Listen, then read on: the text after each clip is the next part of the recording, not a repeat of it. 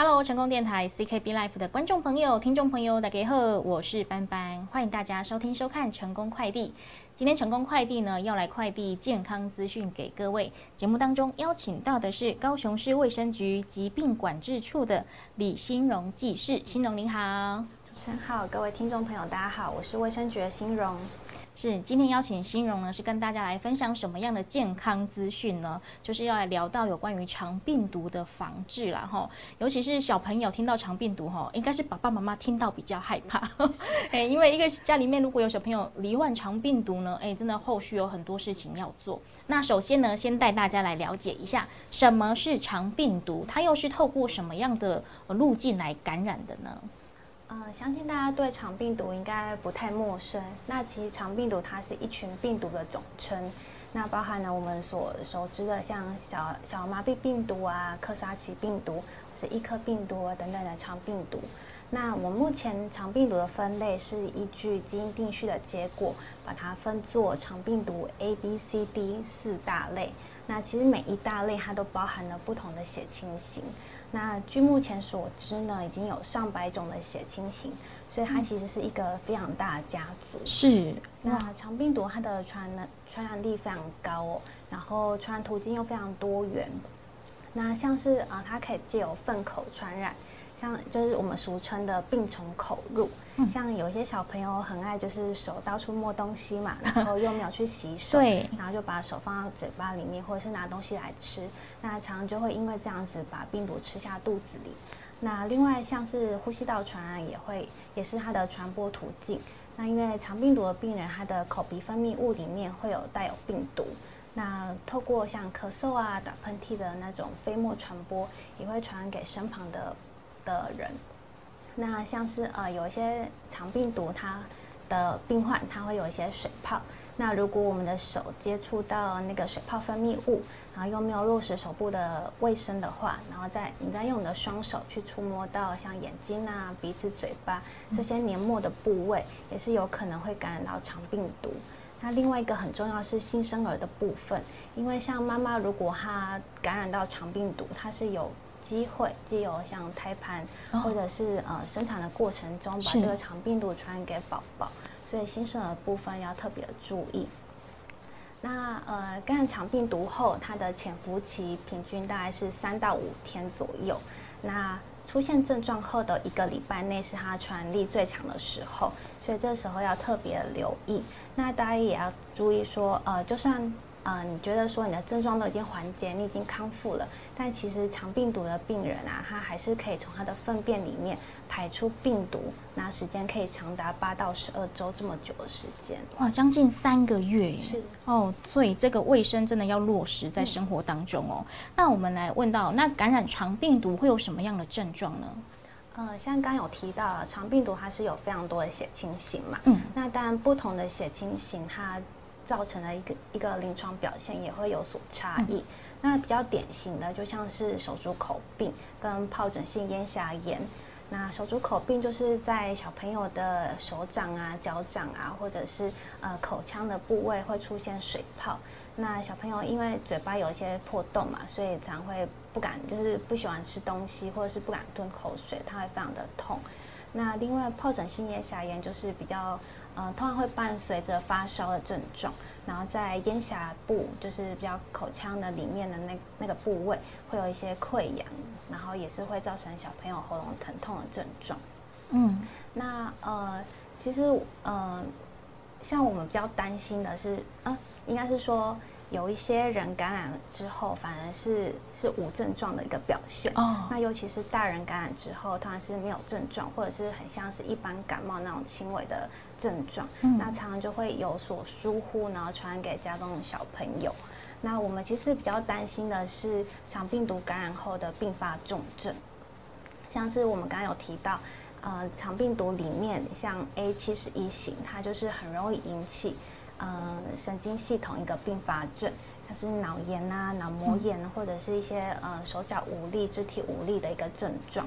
那 D 六十八型也是一个重症常见的一个型别，对，因为它感染 D 六十八型之后，它通常初期的症状就是一些上呼吸道的症状，咳嗽啊、流鼻水，那你就把它当做普通感冒。但其实它有一些人会演，就是会并发成一些呃神经系统的症状，或者是一些呃比较严重的呼吸道症状，像是呼吸衰竭等等的。所以 A 七十一型跟 D 六十八型这两个肠病毒的型别是我们比较特别留意的部分。嗯。所以这个是去诊断的时候就可以先判断出来、检验出来它是哪一型。这个通常要检验的时候才能判断是哪一型。然后如果是依照就是临床症状的话，比较不容易去做判断。是哦，所以刚刚新龙有提到，就是大人如果传染到的话，通常是无症状。对。然后不知不觉可能就不小心把病毒扩散出去。对。所以说要落实个人卫生习惯是一个非常重要的。这个真的非常重要哦。好，那接下来大家就会很好奇啊，因为因为我们都大人嘛，好，好像都比较不怕，可是家里面。有小朋友的爸爸妈妈啊，家庭啊，哈，真的是哦，每天都很害怕听到说，哎，我们班级有没有人中奖啊，对不对？那现在我们肠病毒的这个疫情概况是如何呢？呃，其实肠病毒它就是喜欢比较湿热的环境。嗯，那像台湾的气候来来讲的话，一般都是在呃每年的三月下旬下旬左右，它的肠病毒疫情会慢慢升温。然后到呃五六月左右是到一个高峰的季节，对。然后随着就是放暑假，可能稍微缓慢的，就是疫情有比较下降。对。但但是到了大概九月多的时候，因为开学，开学就会有一波的流行起来。对。是。那就最近几周的一个肠病毒就诊人次来看，呃，近期我们是肠病毒是有脱离就是流行期，就是缓慢下降的一个趋势。不过全国。呃，近期还是有新增肠病毒感染并发重症的个案。那截至目前，今年已经有六例重症的个案，而且都是五岁以下的婴幼儿。哦，所以还是要提醒各位家长要多加留意。嗯，那个真的要注意哦，尤其是诶开学啦这个时机哈，大家就啊好久不见哦，大家特别亲密，对不对？有什么好消息呀、好近况都想要分享哦，可能就是不知不觉把病毒也扩散出去，所以真的要落实我们的卫生。那刚刚我提到有些呃肠病毒它的症状后面是会转成重症，那我们应该要怎么样？先在它前兆出现的时候赶快知道，抢得先机，然后出现重症前兆的时候赶快到医院来就医呢？会有哪些症状？我们在高雄又可以到哪些医院来就医呢？呃，因为肠病毒变成重症，它是一个进进程，就是进展非常快速的一个病程。哦，所以如果今天家里有小朋友被医师诊断是肠病毒，那家长一定要特别去留意小朋友的健康状况。如果说呃有观察到有出现肠病毒重症前兆。哦，就是只要其中一个，就要赶快送到我们的责任医院去就医，去把握黄金治疗的时间。那重症前兆大家可以分为四大类，第一个是呃，就是呃出现一些肌抽跃，肌抽跃就是小朋友很像是突然被吓到那种惊吓反应，然后是全身的肢体会有一些抽动的一个症状。那再来是呃观察到小朋友会比较嗜睡。然后活活动力下降啊，或者是意识不清啊，手脚无力，这个也是一个警讯。嗯，那再来是说他会持续性的一直呕吐，然后第四个是说他的呼吸变得比较急促，或者是心跳加速。这几个都是重症前兆的一个病症，所以如果家长有观察到小朋友开始出现这些前呃重症前兆的话，就是要送往我们的责任医院。那长病毒中的责任医院在高雄市啊，主要有六家，嗯，嗯，包含了嗯高雄荣民总医院、高雄长庚医院、高医。然后医大医院，然后小港医院跟联合医院这六间，嗯，所以只要这四大症状符合其中一项，就赶快送往这些医院去就医。是是，好，那医院再跟大家报告一下，是高雄龙民总医院，还有长庚医院、高雄医学大学。以及义大医院、还有小港医院跟市立联合医院，哈，就请大家要多多注意哦。这几个名单可能可以先抄下来，先把它截图或是记下来哦，好不好？那回到我们的呃学校好了，好对不对？家里面呢有小朋友，当然是要在家里面静养啦。那如果学校里面很多人都有得到肠病毒啊，现在需要停课吗？还是怎么样去规划它呢？呃。应该说，肠病毒被呃感染后发病的一周内是传力最强的时候嘛，因为这个时候它的呃，口鼻分泌物里面会带有相相当大的一个病病毒量，所以就如果你还到学校的话，其实很容易传给身边的一些同学。嗯，所以我们都会建议说，如果今天小朋友被诊断是肠病毒，那就就让他在家里休息七天，啊，七天完之后再回去上课，会是一个比较保险的做法。是。那像我们高雄市呢，也有依据呃机关署它的一个长病毒停课建议，去订立一个公告。那我们是有规定，像是呃托婴中心、幼儿园、国小一二年级，然后还有儿童课后照顾服务中心，嗯，这四个对象的小朋友，只要发现说呃七天内同一个班级呃有两个小朋友被诊断呃肠病毒或者是手足口病啊、疱疹性咽下炎，哦，只要七天内一般有两个这样子的个案的话，那个班级就要连续停课七天哦。对。了解哈，这个时候就要多多注意了哈。带回家，就算是呃没有症状的小朋友回家，也是要落实我们的消毒啊哈。那我们刚刚一直说哈，哎，卫生非常的重要。那我们民众应该要怎么样来防范肠病毒？要做到哪些动作呢？哦，虽然说肠病毒它的传染能力很传染力很强，嗯，但是我们其实也是可以透过日常的一些防疫措施来保护自己，可以减少就是被被感染的一个风险。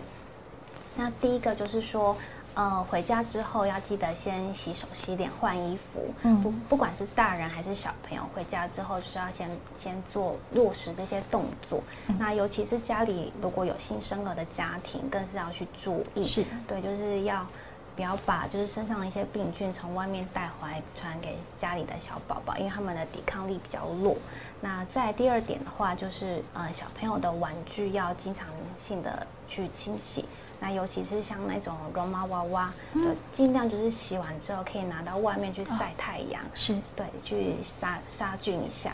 那另外就是说，我们家里有一些比较常、比较常接触的一个环境或者是物体表面，例如说门把啊、电灯开关啊、遥控器啊，或者是厕所啊、楼梯的扶把，或者是小朋友的玩具，然后课桌椅等等的这些。就是平常会比较容易接触的一些一这些东西呢，就是尽量要定期用五百 ppm 的漂白水去做清消。嗯。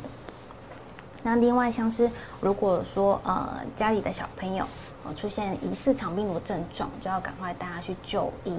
那今天如果医师诊断是肠病毒的话，也请各位家长可以主动的去告知学校，然后让学校知道说现在班上有几个肠病毒的小朋友，然后及早去做停课的这样的动作。对，那但你被诊断肠病毒就在家休息，就是不要到学校去成为一个传染源。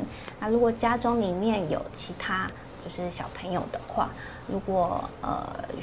那个情况许可的话，会尽量就是分开照顾，就是不要再有点隔离的概念不要传给他的兄弟姐妹，因为兄弟姐妹他接受到的病毒量往往会比较高，所以他并发重症的风险也相对比较高，所以会尽量说把小朋友隔开照顾，就是健康跟生病稍微隔开一下。了解，哎，这个要多多注意哦。好，那。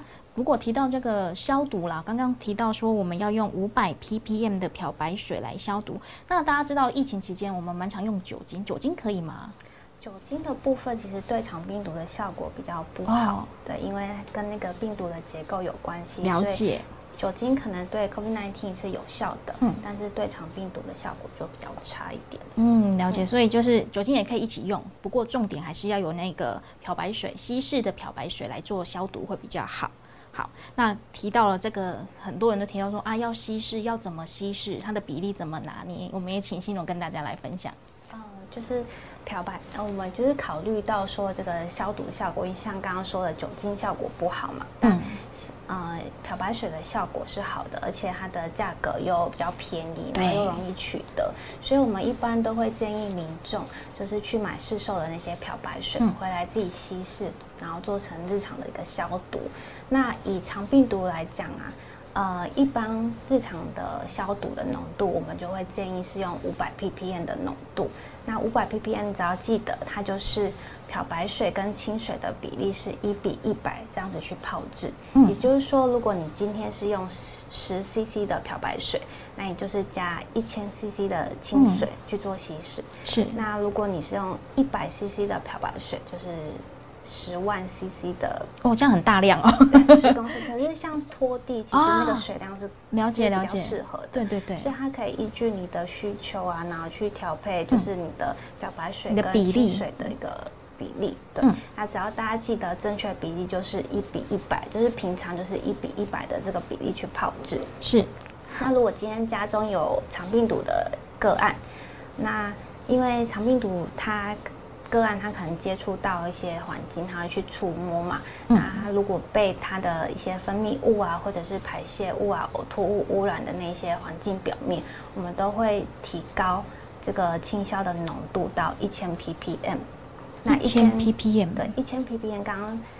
刚刚说五百 ppm 是一比一百嘛？那一千 ppm 它就是一比五十，一比五十哦，了解五十的浓度这样子，就是漂白水的比例一样，我们清水的比例减一半，好就会到一千 ppm。